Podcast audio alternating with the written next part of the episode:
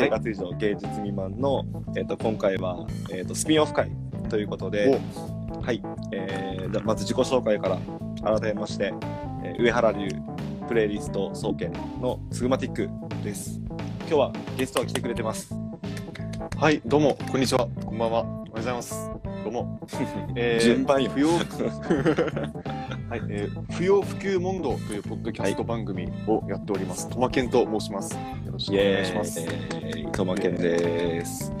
我らが鳩水湾のそうですね、仲間。僕らの聞いてくれてる人はみんなもうきチェックしてるんじゃないでしょうか。うん。最近最新刊ではね、うちのカイト、まあ、カイトはまはまして、ああ、そう来てくれてた。まあ面白かっね、あれ面白かったね。なんかだいぶ空気が制限に近かったな。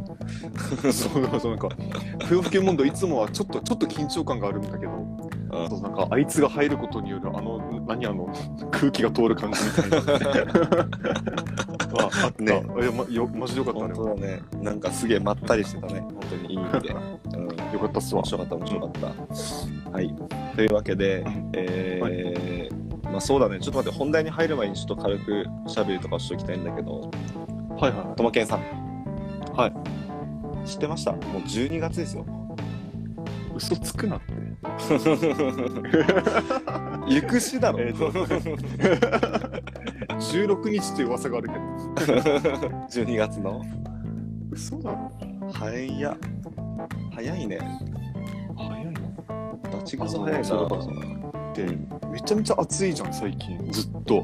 あ、わかる。暑い。そのうん。で最近ちょうど制芸のあの、うん。あれ聞いたんだけどあの音楽会聞いたんですよ最近。最新の11月号のね。はいはいはい。でそこで話題になってたそのクリスマスソングの、うんうんえー、とプレイリストをまあ作るとかなんとかのくだりの時に、うん。あの全然なんかその身が入らないっていうか この暑さでも,、はいはいもうクリスマスソングのこと考えるのかみたいな、ああ、確かに。うん、でもまあ面白かったあの回も聞いてたうんいろんな発見があったもん、ね。あの時の俺はよ、11月の時の俺は、はいはいはい12月は絶対寒いと思ってたから。もう絶対寒いだろうと。そうそうそうそう。今、聞いてくれてる人は分かんないと思うけど、俺今、半袖だからね。12月16日、半袖。意味不明だな。いや、ほんと早いな、1年。本当にどうでしたか、今年は、1びっくりよ年は。り今年はですね、うんまあ、やっぱりコロナ禍がなんとかであのお出かけはね、うんうんうんそんなにそんなにはしていないと思うんだけどうんうんうん。その代わりねあそうもうちょうどこれみたいにさその、インスタライブで何かをするとか、うん、そのポッドキャストで何かを配信するみたいな家の中で、あのいかに遊べるかみたいなのがめっちゃ広がったな、はいはいは今年っていう確かに。印象ですね。これでかいよな、確かに。逆に。でかい。ね。インスタライブ。なんていうのかな。うんこう、このきっかけなかったらやってんのかっていうぐらいね。クラブハウスもそうだよね。うん、クラブハウスもそれこそコロナ禍真っ只中の時になってたもんね。そう。なんかさ、まあ、カイうんカイトマンっていう、まあ、自己顕示欲お化けうんこがいるけど、うんあの、はい。まあ、制俺限に一緒にいます。から。これちょっと制限の番組です。まあはい。は いあ、そっか。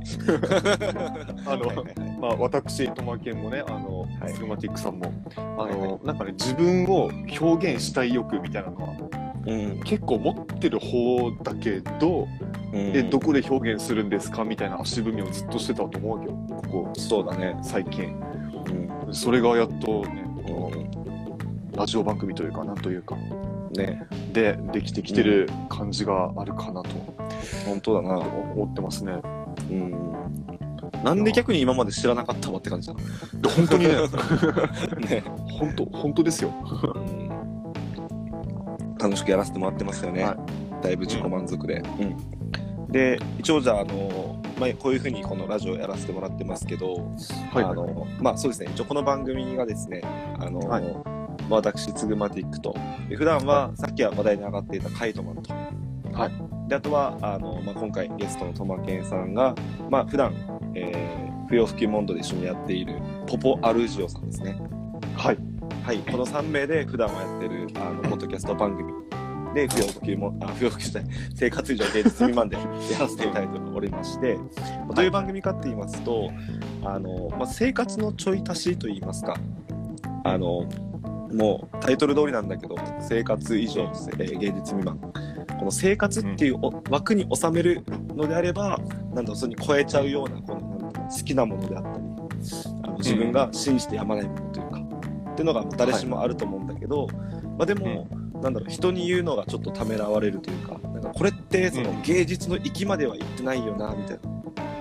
っていうことっていろいろあると思うんだけど、いやそういうのをなんかどんどんどんどん打ち出し表に出していこうよと。どんどんどんどんレペゼンしていこうよと、うん。っていうのを推奨したり愛にあふれてる番組ということで生活以上芸術もやらせてもらってましてで特にこの私あのツグマティックがですね、あのーまあ、音楽が好きだぜっていうことで、まあ、音楽のこといつもその番組内で喋っておりますけれどもはいはい。だからこそですよでも、うんそうは言っても不要不急問答のトマケンさんも音楽が好きじゃないですか。好きですわな。好きですやわいな。いやど あたぼう、あたぼうよ。どこの語尾 あたぼうか。久しぶりに聞いたなあたぼうですよ。あたぼうか。そうだよね。ええ、そうですよ。そうそうそう。だから今回は、あの、まあ、トマケンさんにゲストに来てもらって、あの、音楽の話をしようぜっていうことで、いいね。テーマは、えーまあ、先に言います。カンジャムのパクリです。あの、テレビでやってるカンジャムのパクリです。はいはいはい。えー黒い制芸ジャム。制芸ジャム。はいはいはい。アマが本気で選んだ。2021年、マイベスト10曲。イエーイ。はい、というわけで、うん、本家の方は、これ、プロが選んでる曲。まあまあまあプロとか。うん、だったらね、うん、なるほど。そうそうそう。うんまあ、いわば生活以上、芸術以上の人たちが選んでるような、はいはいはい。あの音楽リストだと思うんだけど、あの、まあ僕も、トマケンも、まあ、アマ。まあ、甘だね。まあ、アマ。まあ、甘よ、マジで。先に言うと別に俺楽器もできないし。曲作った経験もないし。ただただ音楽好きで、あの生きてきたこう何十年かって感じだね。いや、もともけんさん逆にどうですか？その音楽は。どのレベルですか？う、音楽はかなりあの関心は多分持ってる方だとは思いまして。あの、まあ、楽器もね、いくつか触った経験がありますし、あの、まあ、ドドラムをやってたりとか、やってたりって、まあやってたっていうほどのものじゃないんだけど、恥ずかしいんだけど、それは。うんあと、まあ、ギギターもベースも一応家にあります。すご はい。うんで、もうそうそう、だから、えーっと、で、うーんと、おこづ初めてお小遣いをもらって、初めて買ったのが、C CD であるとか、へえそうそう、なんか、うん、音音楽と一緒に育ってきた感は、自覚としてあるかなと思ってます。確かに。あ結構な音楽愛見せつけてくれましたね結構そうですよ、僕は。音楽家、すごいね。音楽家ですよ。音楽家ですか？普通音楽に ER つけないと思うけどね。音楽家。いや、まあ、ミュージシャンとまでは言えないしさ。でもただ音楽好きうんうんとはまた違った、ちょっとなんかね、うんうんうん。いい、いい名詞が欲しいなっていう。なるほどな。そこら辺の音楽好きではないぞと、それよりかは上行ってるぞと、まあまあまあまあ、生活以上ですよ。うん、本当に俺さっき白々しくさなんかトマケンさんはなんか音楽どうですか？え楽器やってるんすか？みたいな反応したけど。まあ別に俺ら一緒にバンド組んでるけどな。実はね、実はね、そうなんですよ。実。はね。まあまあで、あれ、でもその、まあ誤解のないように言うと、別にその、例えばライブハウスに行って、その知らない人の前で演奏するとか、うんうまん。あそのレベルではなくて、本当に趣味で集まって、うんなんかあ合わせようぜみたいな。そうだねそうだね。うん。コピーコピーしてでるしか。もまあそうそう、オリジナルなんてないっすわ。うん。まあその、つぐまティックとは、うん。まあ、たまに例えばそのうん。おすすめの音楽紹介し合うみたいなうん。会話をね、うん。プライベートでやったりとか、うんうんまあ、あるので、まあ、ちょうどうん。我々にはいい企画なんじゃないでしょうか。うん。そうだね、ね本当に。うん。というわけで、まあ、タイトル聞いたらある程度ね、あの企画の趣旨も分かってもらえると思うんですけど、一応簡単に説明すると、はい。えーまあ、2021年、まあ、今年ですね、あの年の瀬ということで、まあ、今年1年を通して、あのまあ、僕とトマケンがハマった音楽っていうのが、ハマった楽曲、うんいくつかあるかと思いますので、うん。それを、まあ、ランキング形式にして、えー10位から1位まで、あの交互に話していこうぜっていう、まあ、シンプルなあの企画でございますと。なるほど。で、一個先に言っておきたいのが、おそらく選ぶ上でトマケンもそうだったと思うけど、はい別にあの2021年に出した楽曲に限ってはないよね。なるほど、そうだね。そうだよね、そうだよね。変な話、例えば80年代の曲とかが入ったりってことも、うんまあなくはないと思うけど、そうだそうですね。うん、つまり今年僕らが出会った曲、もしくは前知ってたけど、なんか知らんけど今年めっちゃ聴き倒してハマったみたいな曲っていうイメージだよね。そうですね。うんそうだよね。だから今年1年にあった、まあ、もしかしたら出来事なんかに紐づいて、あのそういう曲はいはいがは出てくるかもわからないですし、まあ、そういうふうな話になっていくかと思いますので、まあ、あのゆっくり皆さん付き合っていただければと思います。い。はい。まあ、そんなところですかね。はい。はい。じゃあ、というわけで、そろそろ企画に入ってもいいですかね。よろしいですよ。めっちゃ咳したけど。ミュートにするの忘れてた。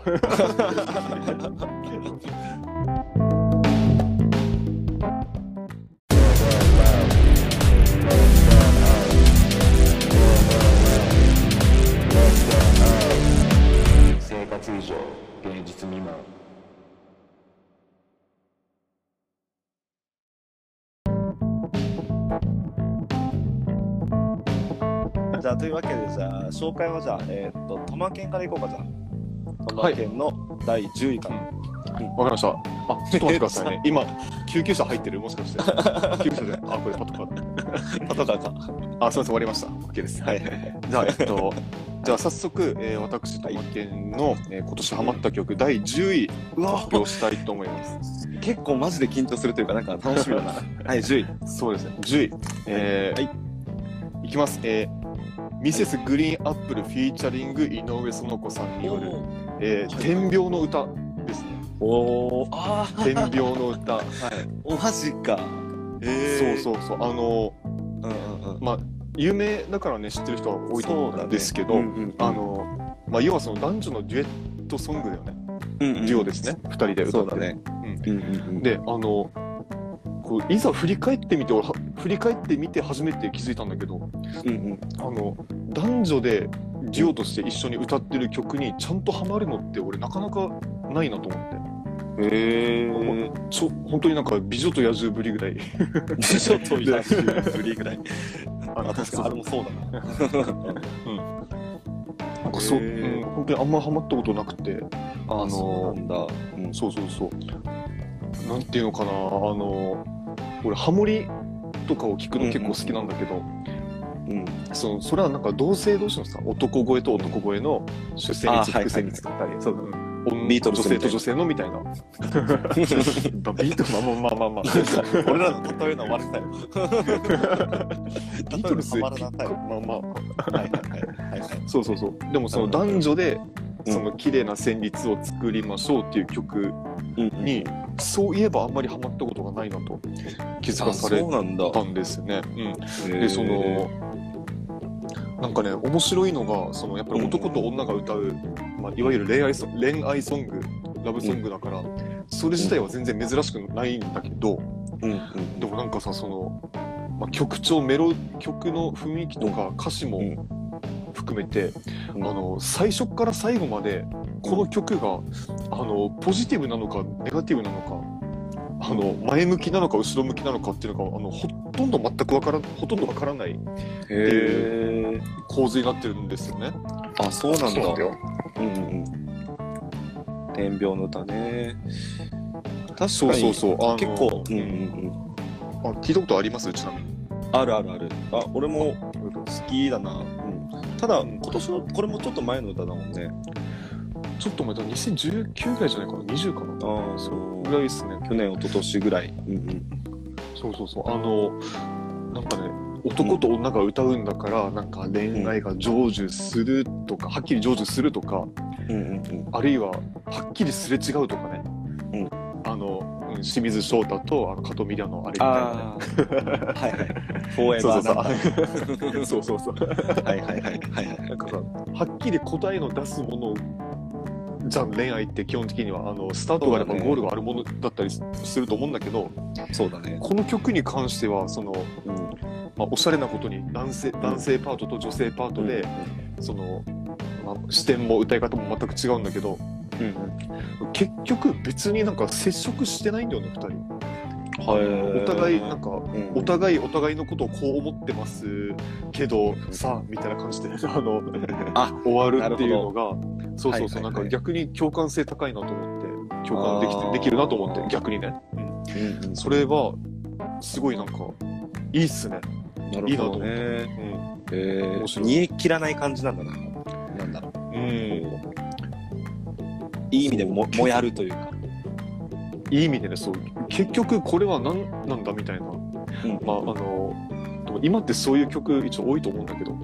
うん。なんか答えがはっきりするっていうよりはその現状を見つめて終わるみたいな歌詞とか、はいはいはいはい。そうそうそうそういうのって、あのまあこんい今からどんどん発表していくランキングの曲の中にもいくつかそういう表現があったりするのでそれはまた後で語らせていただきたいとは思います。なるほどな。なんか結構意外意外というか、ともけん聞くんだな。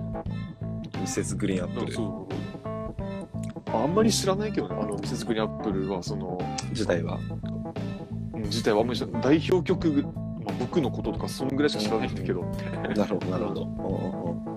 どういうきっかけでそのこの曲でやったみたいなやつある？覚えてないんだよ。多分 YouTube の関連で流れてきたか何か。そういう出会い方が多いので、私は音楽あ新しい曲とね。YouTube はすごいよな本当に。うん。すごいよ。なるほどです。ありがたい。じゃあうん、これが、えー10位、天秤の歌でした。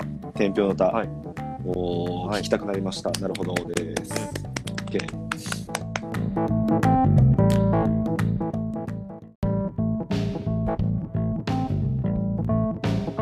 えっ、とこういう感じで進めていければと思うんで、はいはいはい。あのもし皆さんがね、あのちょうど今年ハマったよなんていう曲があったりしたらなんか嬉しいな。まあぜひ教えてほしいですね。ね、教えてほしいです。というわけでじゃあ今度僕の10位行かせていただきます。えー願いします10位。はい。えー、堺正明のさらば恋人。お え？さらば。おおはいはい。あまだピンときてないけど、聞いたら分かるやつか。わかるかもしれないね。堺正明はちなみに知ってる？あ、まあまあまあ。知ってます。あの、なんだっけ？あの、世界一受けたい授業とかの校長先生。うんうん。うんはで、俺もよくわからんけど、もともと歌手だったらしいじゃん。ああ、はいは俺らが生まれてくる前に。で、一発多分ぶち当てて、その今の地位獲り獲得してる。はい要はもう出世作だね。うん。悪く言うと一発やから。その、まあ続いてるけどね。うんまあまあまあ、うんその一発が俺、今年当たったっていう話なんだけど、はいはいは聞いたことあるかな？きぜひ聞いてみてほしいんだけど、い。あの、はいこれもたし、えっと、これも確かに男女の歌なんだけど、うん。なんだろうな、歌詞は俺あえて言わないけど、あのぜひ、歌詞を聞いてほしいし、なんだろうな、うん。全体的に切ない感じの曲なんですけれども、はい。あの、すげえ時代を切り取っ、時代感あるなっていうか、なんか、そそその時代のってことね？その時代の当時の。うんうん。今じゃありえんというか、ありえんなわけじゃないけど、なんだろう、あ俺もそうだけど、今のことが絶対理解できないだろうなっていう歌詞だなと思う。あ。感覚値がなんかそういうの、いいよな、そういうのな。わかるわかるわかる。あるじゃん、そういうの。昭うん昭和とか平成し、平成し、いや、昭和だなって結構あったよね、そういうのね。そうそうそうそうそう。今だともう、なんだ、文明が進みすぎちゃってるから、やっぱ当時に比べて。だから、なんだ、その時のこの感情っていうのって、もう生まれないんじゃね？みたいな、うん。なんかそういう感じがして、だからこそ逆に新鮮ではないけど、なんか面白く聴けて、俺はあの、この曲、その、実はあの、今年俺、なんていうの、その転職、まあ知ってると思うけど、転職して、はいはいはうん。はい。まあ、前の会社の時にその前の会社の俺の上司がこの曲好きでたまにその基本的に前の会社で俺は自分で音楽をずっと流すスグマティック BGM 流すみたいな係というかあの。独占してやってたわけなんだけどたまにその、まあ、俺が例えば外してこの、なんていうの音楽誰でも入れるって時とかに先輩がすかさず入れてきて、まあ。この曲流すみたいな時があったりしてあなんだろうな染みたんだよな一回。あ。じわじわじわって、じわじわじわって染みて。ちなみにこれはいつ頃の曲ですか？うーん、80年代ぐらいなんじゃないかな。さらばうん恋人調べてみたいな。多分ね、俺、あのー、なんだっけ、えー、カラオケで何回か歌ったんだよね、この好きにな。そう？うん、そうそうそう。うん。そうそう。ああ、いつだろうな、これ。71年だ。え？1971年。うん。デビューシングルだってこれは。えちょっとだいぶ前じゃん、じゃあ。だいぶ前だね。おうおうそうそうそう。これがまあ、染みたぜ、つって。うんあの、なるほどね。いまだにちょくちょく聞いたりしてるね。聞き返してるというか、面白い。なんかさ、昭和の歌ってさ、その、ストーリー性がすごいっていうか、うんなんかその時代に全く生まれてなかったんだけど、なんか、うん。その情景がなんとなくわかるみたいなうんのあるよね。ある。ほんとある。それは本当思うな。ね。だってさ、よくよく考えたら意味不明じゃない？この、俺ら、みごめん、いい公開してるかどうかわからんけど、うん平成3年生まれさ。うん、してるよ。してる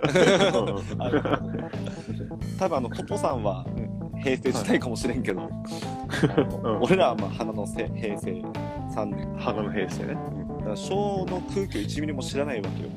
うんなのにさ、昭和歌謡と聞いたらさ、うんなんか懐かしいって感覚になるの何なんだろうね。わかる、あれすごいよね、不思議。な。わかるわかる。うんああ、そうなってくると、じゃあめっちゃ興味あるわ。うんうん、ぜひ聞いてみて聞いてみたいと、ははい、思います。はい、坂井正明さんで、さらば恋人でした。といはい。うわけで、ね、ありがとうございます。はい。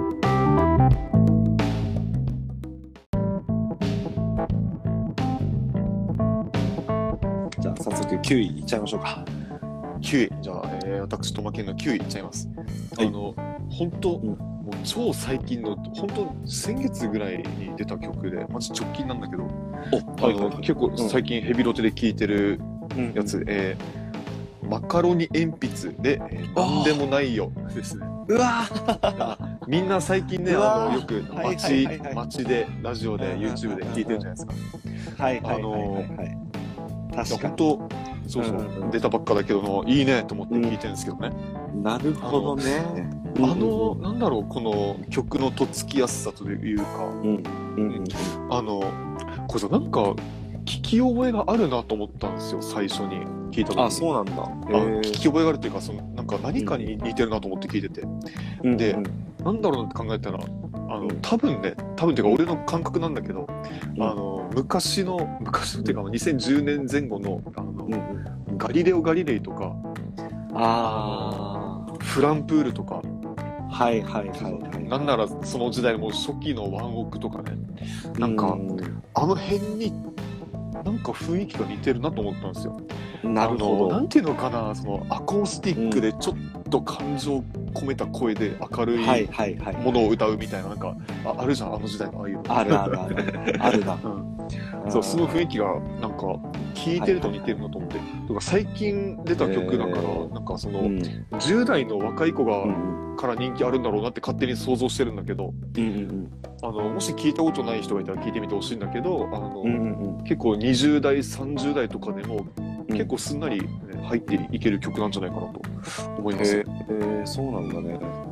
あとさ、その俺も、あの、さっきも言ったように、あのギターもね、ちょっと触ったりはしてるので、うんあの曲を聴くときに、うんき語りができるかどうかみたいな基準がはい微妙にあったりするんですよ。なんかあるじゃん、そういうの。はいあるね。音楽聴くときに、これ俺カラオケで歌えるかなとか。はいはいはいはい。で、それあるよ弾き語りで、弾き語りでこれいけそうだなって、あの、今年一番ビシビシ思った曲かもしれない。このなんでもないよおだからね、そろそろ練習してみようかなと思ってますね。ーいいね。うん、そういう意味でも。なんでもなくないよって感じだよじゃん、本当に。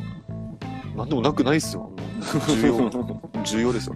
重要だな、いや、本当いや、この、この曲も本当にさ、だから本当に今の時代ってこうなんだなってマジで思うんだけど、あの、さっきの天秤の歌みたいに、うん。あの、ま、全くと言っていいほど結論が出ない。あ、そうなんだ、曲なんですね。あの、歌詞を見たらね。はいはいはい。そうそう、あの、えーどうしよう、どうしようって言いながら終わるみたいな。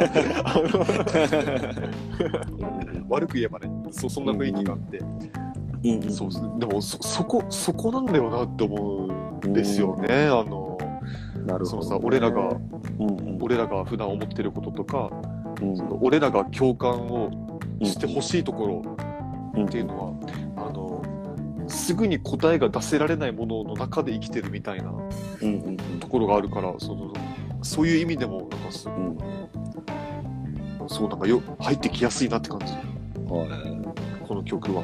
なるほど。確かに共感か。うんうんうんうん。そう共感なんか今年ハマった曲、うんそのまあ、ランキング10個作りましたけど、あのひ一つその一貫して言えるのは俺のランキングでね、うんうん。一貫して言えるのは一貫性あるな。あの共感という部分うんうん。がかなりその、うん。キーワードキーワードになってる気がする、へえ。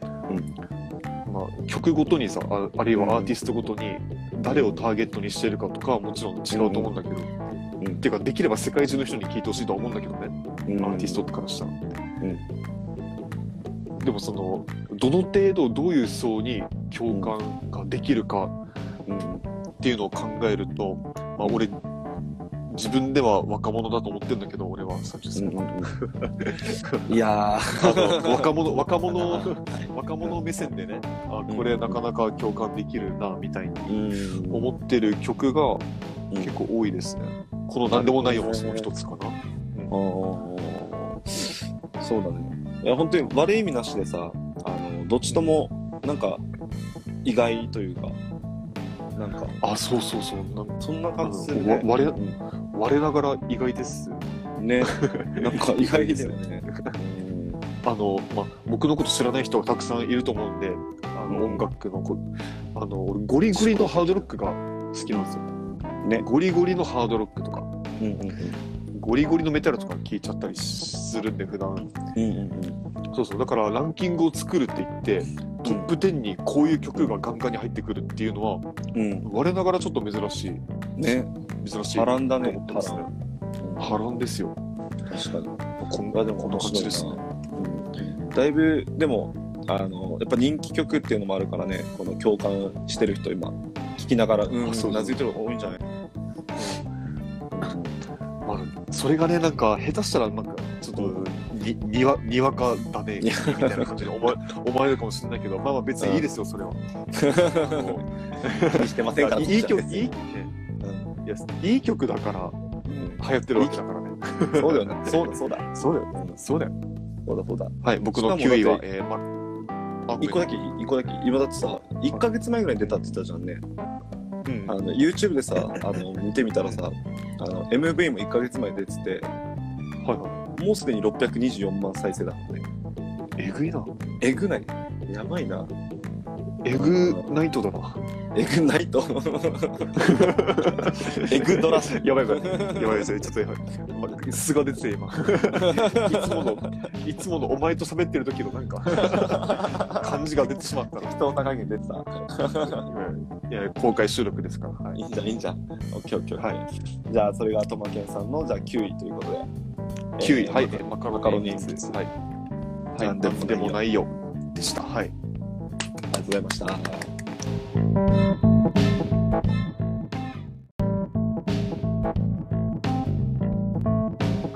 というわけで、じゃあ、間髪入れずに僕の9位いきます。えーはいマイ・リトル・ラバーのお白いカイトですね。あ白いカイト。あ、これ前もどっかで言ってたね。そうそうそう。うん実は、はいはいはいあの生活以上芸術趣味なんで、はい確か7月8月だったと思うけど、8月のプレイリストに入れててはいはいはい、そうそうそうそう。そうだね。聞いたよ、聞いたよ。うん。で、1ヶ月通して一番この曲ハマってて、俺。うん。はいはい。そうそうそう。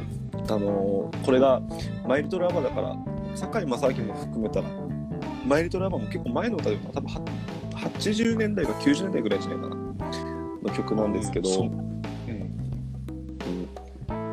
まあそうだね、プレイリスト自分で入れてたから聞いたっていうのが大きいんだけど、あのー一応俺いつもプレイリストをさ、この毎月はい。250曲を、あのーまあ、季節に合うんじゃないかっていう曲をチョイスして、この時間帯にこう、これは午前中聴いたら気持ちいいっしょ。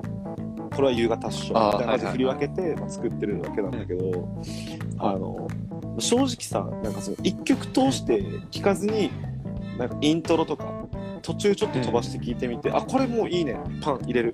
みたいなやつとかって、ああ、まあまあまあまあ。割とあるわけよ、やっぱ。うん。うんだからその自分でやってみてで実際その月来た時にやっぱその自分でプレイリストを聴いて楽しむというかっていうことをしてる時にさ「え何この歌?」ってなる瞬間マジでわけ はおもろみたいなそうそうそうそう はいはいはでこれはもう完全にそれでい。うん。白いカイト。あのカイトっていうからさうん。あのまなんか夏なのかなっていうイメージ勝手に持ってて。うん。カイトってあのあれね空に飛ばすカイトってはいはい。うん、あれなんだけど、なんか、なんていうかな、この歌詞、この曲に至ってはさ、あの、まあ、多分前の8月号でも言った、同じこと言ったけど、あの、音も、なんだろうな、いい感じで切なくて、なんだろうな、うん。明るい曲なんだよ、全体的うん。に。はいは全体的に明るい曲。イントロ聴いうん聴いてほしいけど、超明るくて、い。いいテンポで、で、暗いことも別に何も言ってないうんけ、ど、サビで、あの、一瞬、寂しくなる時がなんかわかる、音のニュアンスがあ。ーうん。うん、だからこれ一滴垂らしたおかげで、この曲自体がもう全部俺は夕焼けしか情景が映らないというか。ああ、なんかある、ある、そういう、そうそうそうそう。ありますよ。そういうコード進行とかね。うんありますね。だから正直その歌詞もめちゃくちゃちゃんと聴いてるわけじゃないんだけど、あの、うんなんていうのかな。えー、まあこれ、要は飛ばしてるタタコ、タコ、タコ揚げじゃないタコ揚げのカイト。うん。これが、まあ、その空でその白いカイトが浮かんでるよみたいな。でそれがなんかすごいいいねみたいな感じの多分曲だと思うんだけど、あの俺の中でも完全に夕焼けでこのカイトを飛ばしてるみたいなのが浮かぶような曲。うんうん。だからすごい、はいはいね、これは多分この曲を聴くと、この、うんまあ、それこそさっきの話に戻るけどさ、このうん。俺転職とかで特に8月9月がそのなんていう一番転職忙しかった時期だった転職をする前か退社する前ということで一番パタパタした時期だったから、はい。なんた多分これ聞くたびに毎年思い出すんだと思うこのあ仕事辞める前だこの時期はそうそうそうそうそうああ、そういうのあるよな。あるじゃんいうのそうそうそううん。だからすごいなんだろう自分のイメージというか景色を切り取ってくれた言葉、あ言葉じゃない曲曲だなって感じでなるほどね。うん、今後にも残っていきそうなそんな曲ですね。なるほど。その、ちょっとエモーショナルな雰囲気がうん。随所にありそうな、はありそうなというか、い。聞いたことあるんだけど。なるほどね。そんな感じですね。はい。というわけで、いやー9位ですね。マイリトルラバーの白いカイトでした。おーおいいいじゃないですか。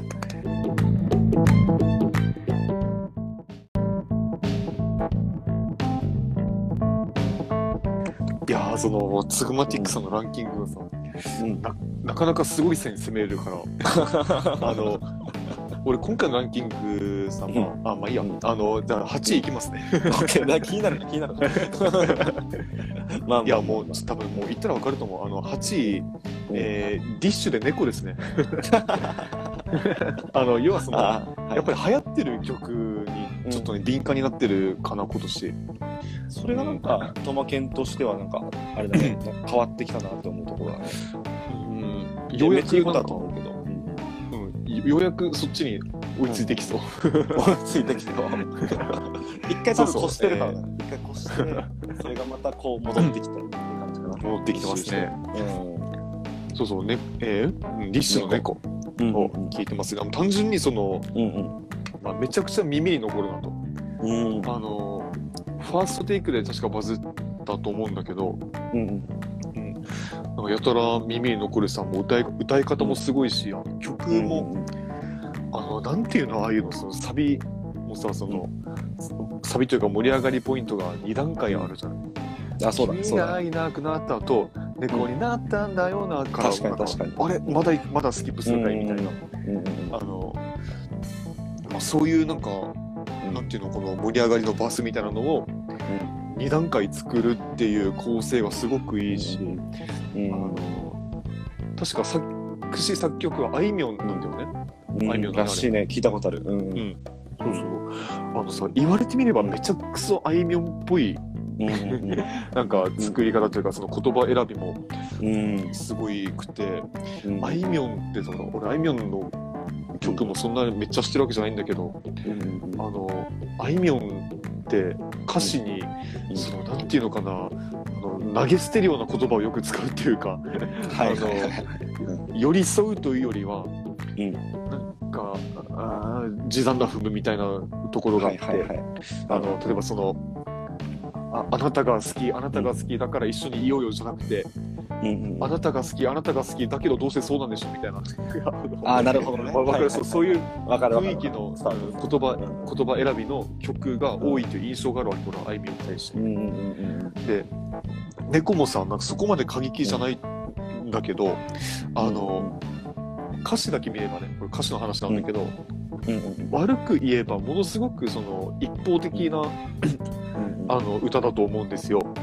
あのはいはい。じまあ、君がいなくなった日、まあ、要は誰か好きな人が多分普段一緒にいて、うんその人が、まあ、どっかに行ってしまうわけでしょ、多分別れたかなんか知らないけど。うん。で、そのわいなくなった人の話も、なんだろう、いなくなった人と自分とのその関わりすら全く説明がなく、あうのん、確かに。いなくないなくなったその人のことを思って、そのまあい多分悲劇だと思うんだけどね。あの、うん。主人公からしたら。それは悲劇だと思うんだけどうん。その悲劇をあ分かった。じゃあ君は猫になったんだねと。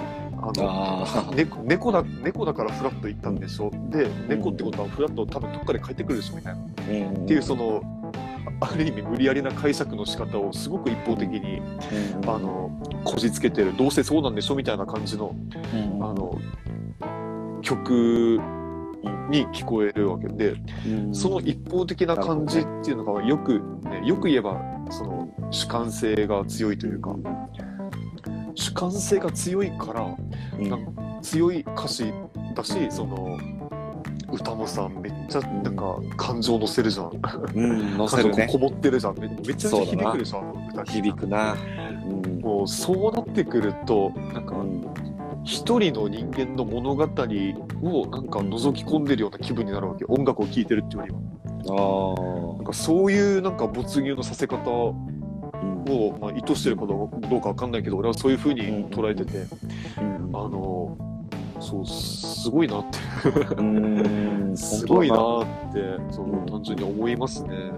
すごいに関しては。うん。確かにね。めっちゃね、なんだろうな、その、ファーストテイクで、あの、あの感じで歌ったからこそ、なんか、あれだけ、なんか感情を持ったみたいなところがやっぱあるよね。あのねあのリッシュってうん。もともと全然もう、ま、何それって感じの曲ばっか出してたの分かる？あ、そうなんだ。あの、うん。えっとねなんかダンスダンスロックだったかなっていうジャンルで。あ、そうなの？あ、そうなんだ。あのまあ、バンドなんだけどメンバーうんは仕事、何人かいてその全員楽器を持ってるバンドマンなんだけど、うん。もちろんそのバンドサウンドをうんやるんだけど、うん。でもが楽器を持ったままなんか踊るみたいな振り付けをやるみたいな、あ、そうなんだ。そうそう、変わった趣向のあの フレデリバンドをやフレデリック的な。カナブーン的な。あーかな、かなまの陽キャ版みたいな。ああ、そういう、そういうこと。の、それを陽キャにした感じ。それを要件した感じ。失礼な。お前まるでカナブーンが陰キャって言ってるみたいじゃないか。すそう失礼、失礼。失礼、失礼。危ない。はいはいはい。そうそう、あの、もともと、なんか全然、うん。全然そんなんでもない曲うんを出してたわけよ。うん。まあ、それはそれでな、なんかキャッチーで面白いんだけど、うんあの、それが、なんかあいみょんが、なんだっけ、ん君の膵臓を食べたいみたいな感じの映画うん。を見て、それにインスピレーションを受けて、うん。なんか曲を作って提供したみたいな、確か話だったと思うんだあ、けど。そういう感じなんだ。そうそうそう。だから俺俺はその映画を見てないんだけどね。あ、見てないんかい。そうそう。だからあの、一度見てからもう一回この曲聴いてみたいなと思ってるところです。ああ、確かにね。うん。なんか聞こえ方変わってくるかもしれない、もしかしたら。そうそうそう。いや、でも確かに猫はな。猫はね、お前もよくあれカラオケで歌ってたもんね。恥ずかしい。超歌ってたな。超歌って、歌ってたなじゃない。歌ったな、昨日も。昨日もか。歌うよねって感じの。うん、確かに、社会現象だったね、あれは。ああ確かに、うん。原曲の方も面白いんで、そうだね。ぜひ、ぜひって感じです。はい。素晴らしい。はい、えー、第、第8位、えーディッシュの猫でございました。あはい。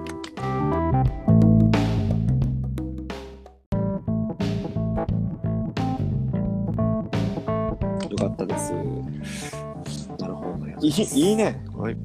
なんか、なんかいいやつさ、お前のランキング。うん。いいやつさとか言っちゃぽっぽいでしょ。沖縄の人が出てたね。しむるうちな口がでとんど。でちゅんど。って感じで、だチュンド。うんなるほどね。で8位まで結構じゃあ駆け抜けてきましたけど、はい。おとまけさん結構喋ってますね、僕ら。今40分ぐらいですけど。あまた。じゃあガンガン進めていきましょうか。はい。というわけでじゃあ今度僕のターン、俺のターン。はい。ということで、えードロ、えー8位が、えー Creepy Nuts の Lazy Boy って曲です。ああ、知らない Lazy Boy だ。うん。 Lazy Boy。Lazy Boy。でこ、れはいつ頃の？最近のですか？最近ってこれね多分今年だったはず。もうだから多分新しくてまだもしかしたらチェックできてないかもしれんけど、うんレイジーボーイ。多分今年だね。また一回 YouTube に。レイジーボーイ。5ヶ月前に出てるから、今年だな。あ、はいはい。うんバリバリ今年だね。そうそうそう。で、これ実はあの、なんどっかでさ、制限でもちょろっとこれ喋ったことがあったんだけど、あの、はいはなんていうの、この、これはよ、えーっと、うんエースコック、あの、カップラーメンか、エースコックとのタイアップの曲だわけよ。あ、そうだ。そうそうそう。で、あの、ちょうど曲構成が3分。ああ、そういうことね。そうそうそうってる時間みたいなね。そうそうそうこそうそう。はいいわゆる3分ソングの一つになったわけですね。ういうの。3分ソングっていうジャンルがあるんですか？俺の中ではある。あほうほ って、例えば有名なところで言うと、あの、てか、東京事変には3分きっかりの曲結構あるんよ。うん。まあ、一つ有名なのは、ね、事変そうそう、短い短い。一曲は、あの、能動的3分間っていう曲があって、はいはいはいはいはい。あれはもうぴったり3だね。ああ、はいはい。久しぶりにそうそうそうそうそう。あと、全然有名な曲じゃないけど、あの、うんケツのポリスに入ってたか覚えてないけど、あの、ケツ目の3分ブッキングってやつが、あ、聞いたことある。あれも3分だな。うん。へえ。あと、なんだかな、大塚愛もなんか3分なんとかとかって曲出してて、これはもう完全に俺が言ってるだけのあの3分、3分シリーズはいはいがありまして、そうそうそう、3分シリーズがね。3分シリーズが、いつかちょっとこれプレイリストにしたいな、3分シリーズ。があって、まあ、そこに見事仲間入りしたなこいつはっていう感じの曲なんだけど、ほうほう。これちょっと語らせてほしい。レイジーボーイ。あはい。うんくださいよ。とまけさん知ってると思うんですけど、はい。R してラップうまいじゃないですか。うまいっすね。すごいと思いますよ。うはい。はい。あの、この曲もバチクソラップうまいんだよね。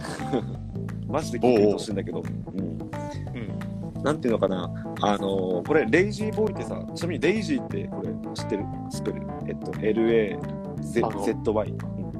はいはいはいはいはレイジーって。い。なんかあれだよね、その、なんかおおおっちょこちょいじゃなくて、なんかそんな、うんうん、そういうノリの曲だよね。あ、曲じゃないそうそうそうそうそう。い意味だよね。うん。そうそうそう。なんかあの、間抜けというか、あの、怠け者みたいなイメージらしい。あ、はいだから、レイジーボーイっていうのは、要は怠け者。で、この Lazy Boy、これ自分が Lazy Boy だってこれは言ってるわけよ。この曲の歌詞の中にも。うんで、どういう、どういう曲かっていうと、これ、あの、どっかでインタビューかなんか見たんだかな、なんだけど、あの、基本的に DJ 松永がトラック作ってるらしいんだよね、 Creepy Nuts って。あ、はいはい。うん、DJ 松永とあのクリなんて R 指定のコンビだから、うん。で、ん。DJ 松永がこの曲に関しては何を意識して作ったかっていうとうん。これなんかう上ネタっていうのこのメロディーの部分はいわゆるあの、ボサノバなんだよねいわゆるボサノバチックな感じの曲で、で、はい。ただあのテンポっていうの。テンポ。この、えーそれはめちゃめちゃ速いらしいんだよこの曲。で、どういうことかっていうと、ボサノバってなんかブラジルの多分民民謡みたいな感じで、あ、そうだね。南米の。それ、それこそ俺たちがまだ大学生ぐらいの時によくカフェで流れるのが流行ってたような曲曲調あったと思うんだよね。なんか、はいはい。もうちょっとどう口で説明していいかわかんないから、ボサノバって検索して聞いてみてほしいんだけど、そうそうそう。そういう風な、要はちょっとゆったりめというか、こう、なんかちょっと、ちょっとこう、こうってやっても多分見えないと思うけど、なんだろうゆいやゆっくりなテンポゆゆったり乗れる、そうそうそう、にゆったり乗れるみたいなジックでよくいいよそうそうそうそう。そうだよね。で、それをあえて、その、細切れにして、なんだろう、ちょっと速度をつけて、この、はいはい。えー、なんだ、ゆったりの中に、その、うんなんていう、言葉が詰めれるように、この中でタタタタタタっていう風にしていけるような曲構成にしたんだって。はいはい。だこれがまさに、なんていう、レイジーボーイと表してて、で、うん歌詞がどういうものかっていうと、あの、は要は R 指定は、あのもう、もう売れすぎた、自分は。売れすぎた。おうおう3分だけでいいから休みちょうだいってこれ歌だけ。あそうそうそう。3分だけでいいから休みちょうだい。うんっていうのをずっとラップしてて。だから、あ。えあの、ラップパートはおそらく自分自身の生活というか、あの仕事ぶりなんだよね。うん毎日毎日もうテレビに行ったり、ラジオに行ったり、曲出したり、打ち合わせしたりみたいな、この、もうはい秒単位で生きてるような、そういう毎日を多分ラップで表してて、だからすごい全部詰め込んでるタタタタタタタタってずっとラップしてて。うんだけど、あの、自分自身はレイジーボーイ。怠けたい。本当は怠けたいんだよ。サビで言うんだけど、怠けたい。うん本当は引きこもりでも別に苦じゃないぐらい自分はレイジーボーイだと。うん。だけど、仕事がそうさせてくれない。忙しい。うん。その表すために、上のメロディーは要はゆったり、レイジーな感じ。だけど、はいはいラップパートがパパパパってやるっていう、このコントラストといいますか。そういうことね。あの、速度そうそうそうとかテンポ感で差をつけることで、うんその、え普段生きてる俺と本当の怠けたい俺みたいなのが。表現されてるいい時がね。感じで、うんこの、なんだろう、うんえー、反比例してるというか、なんかこれが気持ちいい感じの曲なんですよ。うんだからぜひ聴いてみていただきたい。あー3分が早い。うんうんうん。体感1分20秒ぐらいだった。はいはいはうん。い。R しては確かにそんなイメージが、うんイメージがっていうかあんま知らないんだけど、あの、うんえっ、と、た足りない二人っていう曲あるじゃん。あ、あるね。あの、うん。あれとかすごいなんか、うん。あの、本当は俺こういう人間ですけどっていうのをなんかつらつら言ってるはい 曲で。うんあるねあれ、あ、なんか意外と俺らと変わりないなっていう、あの、お俺なんていうかその感想だったんだけど、うんうんうんあの、まあでも生きてるからには仕事はしてるっていう、この一番リアルな姿をじゃあそのうん、曲で、レイジーボーイでやってるってわけですね。そういうことですよ。だから、なかなか面白い曲だなっていうところで、あの、本当に。僕は今年ですね、この曲しょっちゅう聴いてたんですけど、あの、よくはい。お風呂入りながら聴いてました。ね。お風呂で、あこれをー。ああの4回ぐらいこの連続で流すのセットしといて、自分が今何分ぐらいお風呂に入ってたかってこれ聞いて、あ測る測るっていう使い方をしてたんでよければ皆さんもそういうふうにあ本当にきっかり3分で終わるからぜひそういうふうにも聞いてみてはいかがでしょうかっていうところですね。あ、なるほど、なるほど。これがじゃあ8位で、えーとえー、 Creepy Nuts の Lazy Boy でした。うんっていうところです。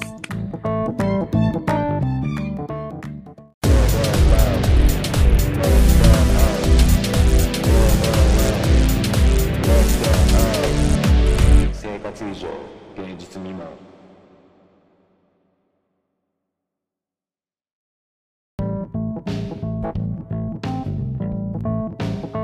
はい、というわけで、はい。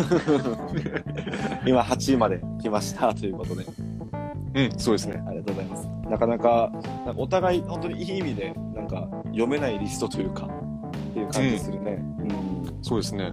うん、うん、面白い面白い。うん。多分みんな、え？ってなると思うけど、本当に今俺、横に扇風機回して自分に当ててるもんね。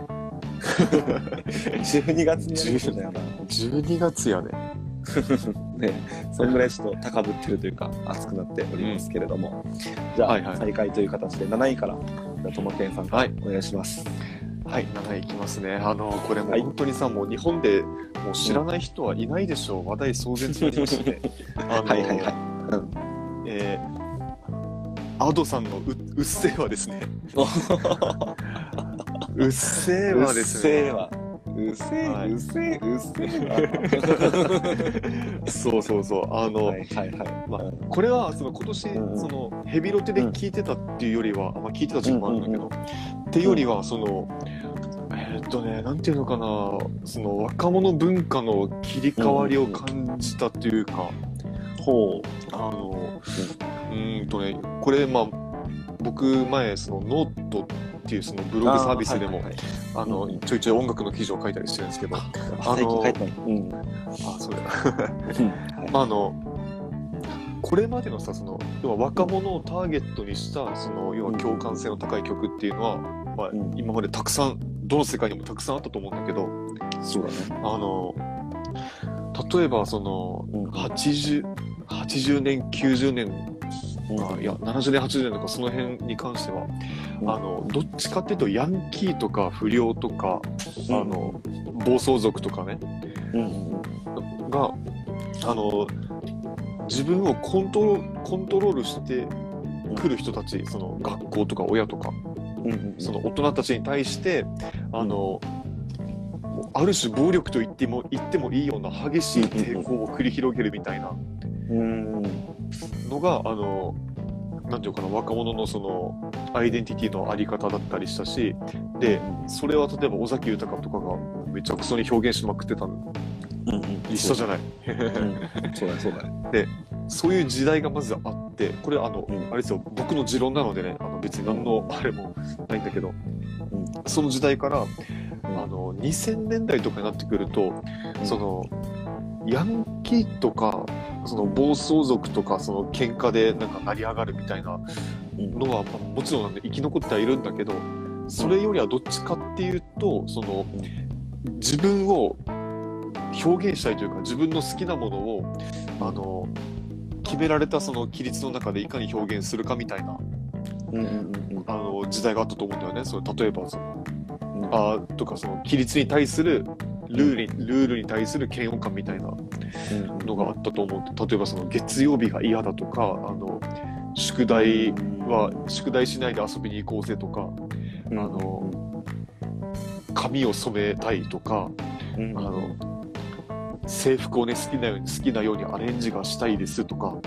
そういう表現の仕方をそうだねそうだね。してた人たちとかそういう表現をしようそういう表現が若者のあり方としていいよねって音楽でもガンガンに使われてきたような時代が2000年代にあったと思うんだけど、ん。っていうか割と最近まで今の今までそう思ってたんだけど この「うっせぇわ」になってくるとうんもう一個別の段階に別のフェーズに入ったんだなとあの思って。あの何かというとその、うん。もうそうなってくるとそのやりたい表現とかうん。そのなりたいもの夢とか目標とかそういう明確なものはないんだけどうん。ないんだけどその社会からの抑圧だけはうん。ビシビシと感じてるみたいな。あー。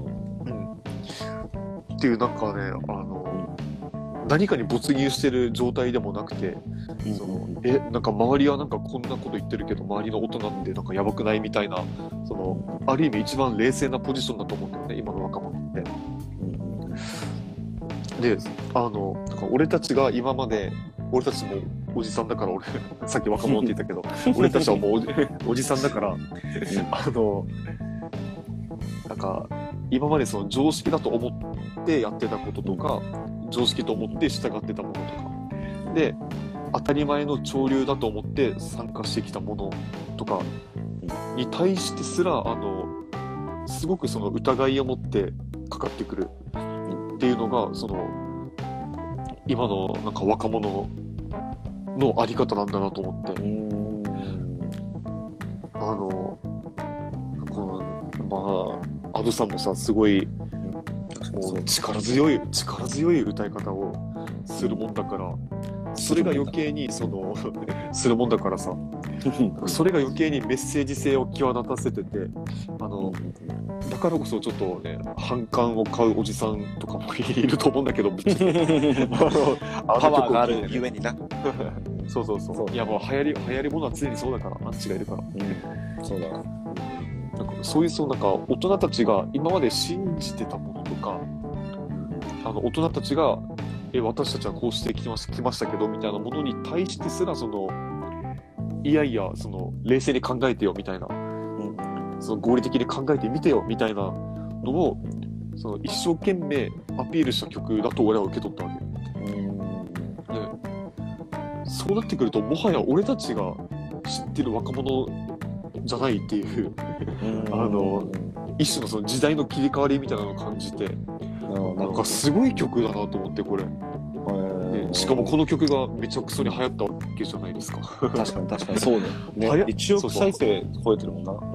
あそうそうそう。流行ったってことは分かるって思ってる人が多いってことでしょ ああ、確かにそうだこのうん。曲曲に対してもね。そうだそうだ。あとその普通に、まあ、曲調のなんか面白さかっこよさっていうのもあると思うんだけどもちろんそれは、うんうんそれ以上にこの曲があの本当にパワープッシュしてるこのそれはどうなんですか？それはどうなんですか？大人の皆さんどうなんですか？みたいなそのメッセージ性をうんあのなんか強く感じたしあの突きつけられたし、ねうん。うんそれ自体は別になんか俺がどう思うとかっていうよりはなんか俺たち大人がちゃんと受け止めないといけない曲なのかもなと思ってあのなんかハマったというかいやなんかすごく考え方が変え変わ変えさせられたっていう言った方がいいのかな、そういうなんか大大事な曲ですね僕の中でも。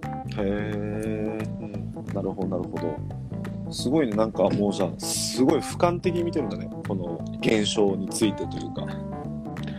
たこのあアドさんがね多分。そうだね。うんすごいあでもなんかさこれは別になんかうん。あの、まあ、歌唱力がもちろんすごいとかその音楽的なセンスがすごいっていうのはもちろん前提でさそれはあるとした上で、でもこのあアドアドっていう一人の若者が勝手におそう思ってることではなくてなんかい意外とみんな思ってたけど言ってなかったことみたいな。はい。そうそうそう。何かを代弁してるようにしか俺は見えなかいいから。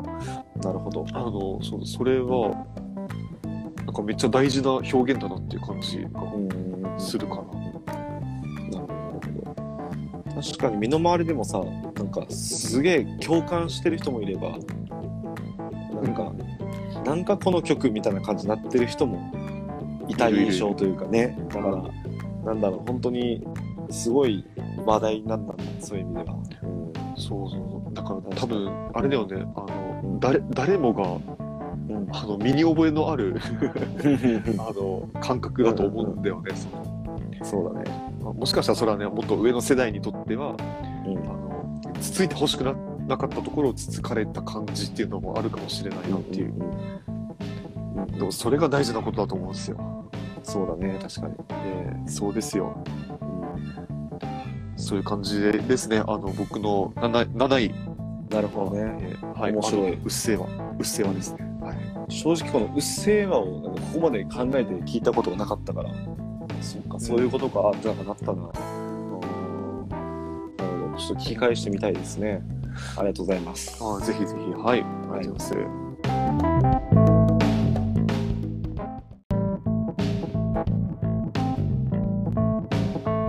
はい、というわけで、じゃあ、サクッと、僕の7位、スグマティックの7位ですけれども、えーはい。これ、すみません、読み方がちょっと定かじゃありません。えー、はい。チコのチコエニーソングってい。う曲です。エニーソンえーチコ韓韓チコ、ジコ、チコ、ジコ、どっちかわかんなくて、スペルで言うと、あの ZICO、そう、韓国。あ韓国だよねあのラッパーみたい。なあ、そうそうそうそう、あ知ってるね。はいそうそうそう。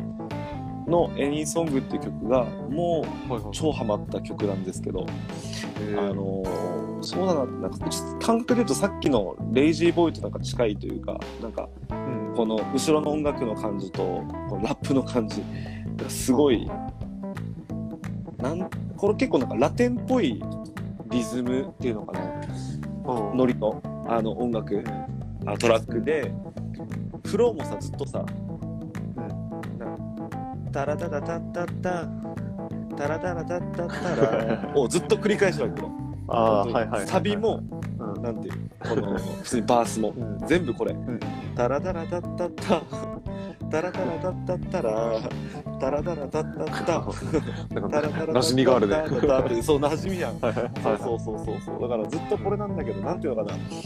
でも面白いね。なんか、うんうーん、やっぱり今ってさ、ヒップホップってさ、うんこの、フローっていうのかな、こういうのって、フロうんーが、もうどうやるかみたいなのをみんなも突き詰めまくりすぎて、はいはいなんか誰がどのフローやってもさ、それ誰々のフローだろうみたいな。こあのあはいはいはい。ってなんかもうなんかなりそうだなっていう気はしてる。現にあるんだよね、ラッパーでも。これは俺のフローだみたいな。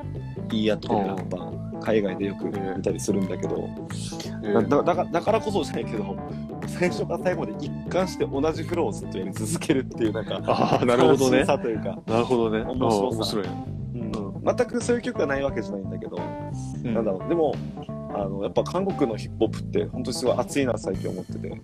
うん、で本当に顔もなんだこの人イケメンというか普通にアイドル系な人だし、うん。PV もすごい結構キラキラしてる感じなんだけどはいはいでもやっぱなんかラップそういうところスキルだなって思うしうん。なんかなんだろうな本当にワールドワイドで曲作ってるような気がするなっていう印象、うん。うん、だなっていうところですごいハマった曲ですね「事故事故」のエニソング、うん、うんっていう感じですね。なるほど。聞いたらわかるかな？こなんか元アイドルか何かだよね。なんかあそうそうそうそうそう。そそんな感じで。うん。なんか何曲か聞いたことあって僕はそのエニソングが聞いたことあるかわかんないんだけど、うんうん。あのなんか声がやたらゴリゴリじゃなかった？あそうああいや違うか。あーまあそうだな。なんかラップするときとそのサビフック歌うときあちょっと声質違うかもしれんけど。うん。そうだね。ラップうまい。ゴリゴリめっちゃ、うん。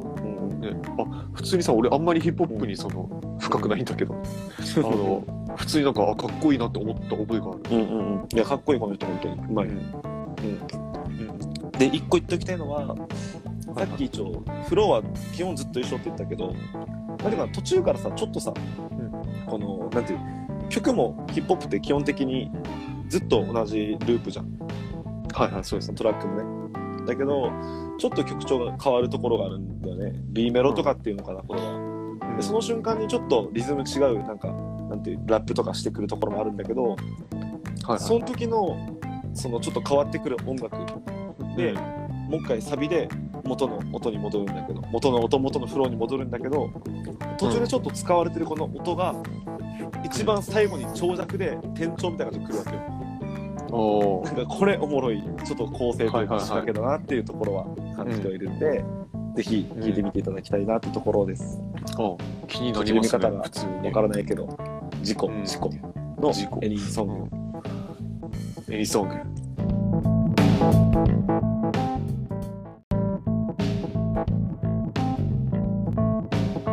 えーとじゃあ続きまして、第6位ですね。6位ですね。うん。はい。あの、これもちょっと有名な線なんだけど、うんえー FKJ& えー、マセーゴによる、うんあの、これね、ちょっと俺も読み方が怪しいんだけど、えー、多分、うんタドウって言います。TADOW。はいはいあの、これは聞いたらわかると思う。はい。あの、よくその、ダンス、ダンスのバックミュージック、なんか、とかで、よく使われてたりするし、タドウ何億、うんうんタドウ何億再生かって言ってると思うから、ああ、前これお前おすすめしてたかな。あ、多分多分そうだあと思う。ーなんか、この、めっちゃ聞いたことあるかも。うん。そうそう、もうとにかくおしゃれなんですよね。ああの、その FKJ っていうのが、うんうんあのてか人があのトラックメーカーなんだけど、あのフランス、フランスだったかな？フランスのトラックメーカーで、えーなんかそのフランスか。そうそう、ジャズとか R&B とかうんもよくその取り入れたうん。トラックメーカーで、そのこの人もいろんな楽器が吹けるんだけどさ、吹けるとかできるんだけど、うんと、このマセーゴっていうアメリカのミュージシャンが、えーコラボしたやつで、あのーあ、ごめん、今、僕、パトカーの音聞こえると思うんですけど、気にしないでください。ただ、トマケンは獄中からやってるのかなっていう感じですけど。はいはいはい。うんいや、ご心配なさらず、はい。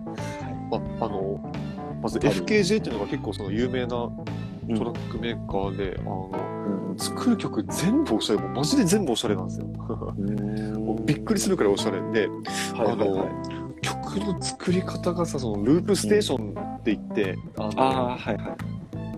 あの、わかりますよね、その、うん。録音と再生を繰り返すことで、うん。多重録音を繰り返すことで、その、一つの曲に仕上げていくみたいな、うん。その、あーっていう音と、あー。っていう音と一緒にすることで、うんなんか一緒のハモリが生まれるみたいな、はいはい。一人でね。そういうのを、そう、一人で、うん、そういうのをたくさんやることで、あの、トラックを作るっていうこと自体がまたすごいんだけど、あのそうだね、確かに。タドに関して言えば、あの、二人でうん、このルー。プステー。ションを、しかもなんか、何個も操って、二人で、で。このマセーゴっていう人とね、一緒に。うんうんうんうん。何何個も操って、あの、うんうん皆さん YouTube であの TADOW うんとか、まあ、FKJ で検索しても、FKJ でもいいかもしれない。もう検索したらすぐ出てくるから、うん。ぜひ見てほしいんだけど、信じられないくらい本当になんかおしゃれな、あの、曲でさ、どっちかっていうと多分 R&B に近いんだけど、この曲に関して言えば、うんあの、まあ、その曲がおしゃれだから聴いてますよっていうのが答えなんだけど、うんあの、ここで言っておきたいのが、そのそもそもこのループステーションっていうのが、うんあの、もうマジで信じられないくらい難しい機械なんですよ。アイテムなんですよ。ああ、難しいんだ、やっぱり。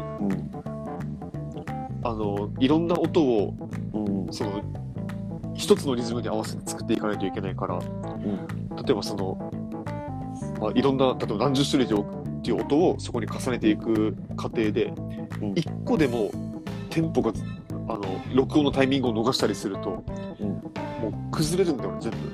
あその曲っていうのは。のうんだからそのめちゃめちゃ緊張感を持って収録してると思うわけよ、あれは。うんうんうん この YouTube の動画とかも。あの、まあ、僕もそのループステーション、まあ、本物はあのよやったことないですけど、その、まあ、近いものはちょいちょい触ったことがあって、うんあアホみたいな難しいから、あれ、本当に。ああ、だからそのループステーション、ループステーションで何かをするっていうことがそもそもあ高い技術力が必要なんだけど、うんうんその上こんなおしゃれなことするかと。うん君たちと。君たち。うんはいはいはい。そうそう、本当になんか感動する、感動するくらいおしゃれなんで、本当にこれ皆さんぜひあのうん聞いてみてください。あの、すごいなんかチルな雰囲気にね、うんチルな感じでると思うんで、チルな感じではいはい没入できるかなって思いますね。これが第6位。はい。いやー、いいですね。でも本当皆さんの冗談抜きでトマケンさんのあの、まあ、いい、いいというか、あの、かっこいいよっていう曲はチェックしておいた方がいいですよ。というのも、あのー本当に世間的に流行ってない時からトマケンさん、キングヌー聞いてましたからね。そうなんですよ。あの、これ、うん。まあ、そうなっちゃうってか、自慢みたいになっちゃうけど、あの、その僕がキングヌーの出会出会って、出会ってっていうか、その聞くようになって、あの、で俺ツイッターでそのミュージシャン、ミュージシャン、アーティストを調べたりする癖があるんだけど、うんあのね、その、もう、変態で有名なあの、ボーカルの井口さん。井口さんね。そうそう。俺が見た時は、ツイッターフォロワーがなんか2000人ぐらいあった 気がする。あ、そうなんだ。だからまあ、キングヌーでもなかった時代にさ、あの、うん。前身のバンドがあるんだけど、うんくらに、なんか、もうやばこいつらって思って 聞いてたことがあって。はいはいうんあ、で、だまさかでもこんな、その、音楽界の前線にやってくるとは思ってなかったんで、本当にたまたま、たまたまたまなんだけど、俺の彼女からし。いやいやいや先見の明が終わりかもしれませんで、ああ、ありがとうございます。FKJ もね、チェックしとけだね。確かにこれ一回聞いた気がするな。もう一回聞いてみよう、ちょっと。結構有名なライン、ラインっていうか、メロディーラインだから聞いたらわかると思う。ああ、なんか、あのー、TWICE の誰かがこれで踊ってる動画を見たことあるな。へえ、そうなんだ。うん。有名な人なんだ、ね、そんな感じですね。なるほど、なるほど。ありがとうございます。はい。FKJ の、えー、タドたただ FKJ& マセイゴ。まあ、セーブです。ねはい。はい、ありがとうございます。はい。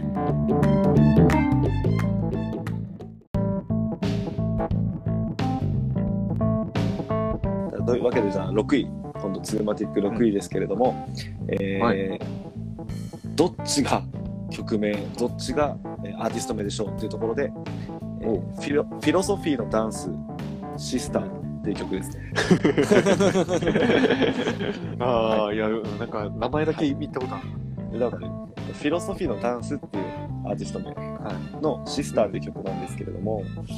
えーっと、まあ、これも超ハマってて、で、はいはい。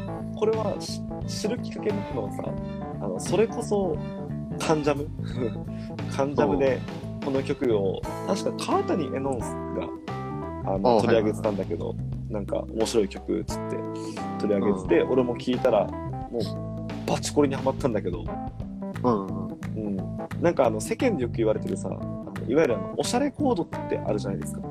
はいはい、あの進行とか、うん、ジャスタ2 of us 信仰なんていうふうに言われたりするんだけどやば、はい、コードが分からんからこの言えんけどあの、うん、C, C, C マイナーななんとかかんとかなんとかかんとかみたいな言えんけど言えんけど言えんけど、うん、あるじゃん、い、なんか定番の方みたいなのはちょいちょいそうそうそうそうあるよね。いわゆる丸の内スタディスティックやら、うん、あのまあ僕らで好きなところで言うと豆腐ビーツの彗星と、はい。はい。はい。はい、同じコード進行だぜみたいな。この、この曲もそのしいわゆる進行形の曲で、実はあのフィロソフィーのダンスってあのアイドルグループらしいんだよね。え。ー、うん、ただアイドルグループだけど多分あの可愛いじゃなくなんかもう多分かっこいいに振り切るための曲なんじゃないかなこれは。あもう超おしゃれ系聞いてみてほしいけど、うん。それにあのコード自体は多分そういう風によく、まあ、最近はや流行ってるというかよく聞くなっていうコードではある。おしゃれだけど。ところではあるけどなんか曲調自体はなんかそんなありふれた感じではないというか、うん。あのこの曲に関してはいい意味で、あの一切俺歌詞聞いたことない、何の歌詞か知らない。音だけずっと聞いてましたはいはいはい。そうそうそう。はいはいはいはいはい。うん。すごい歌声も楽器みたいな感じですごい合うなって思うし気持ちいい、うん。うん、シスタ。ー。多分ねシスターもうん。兄弟って意味じゃなくて多分修道院っていうのなんていうあのシスターってあるじゃんね。そうそうそうそう、の方なんじゃないかな多分。なんかサビがちょっと天使にラブソングを感がなくもない。あのこウーピーゴールドバック感がある。そうそうそう。ゴスペルっていうのかゴスペルっていうのかうん。まあそこまでなんかな感じじゃないんだけどそういうグループがあるって感じかな、うんはいはい。はい。そうそうそうそう。そうなのでフィロソフィーのダンスっていうのがすごいハマったなってところですね。うん。なるほどね。なんか名前だけは見たことあるんだよ。うん。もう一個おもろいのが、あの、まあ、今これも前の職場になるけど、で、はい。一緒に働いてたその女の子、あの、はい。実はと、えー、ともけんも知ってる、あの、共通の2個下の女の子がいるんですけど、ある女の子がいるんだけど、あの、まあ、普段、あの、いわゆる有利が好きであったりとか、それこそ、あさっきとまけんが挙げたマカロニ鉛筆ーうん。とか、あのミセスグリーンアップルが好きっていう、まさにこの県の、そうそうそう。おまあでも、まあ言ったら今風の女の子で、うんうん。が、この、このフィロソフィーのダンスのシスターは、なんかしらんけど、ドハマりしてたね。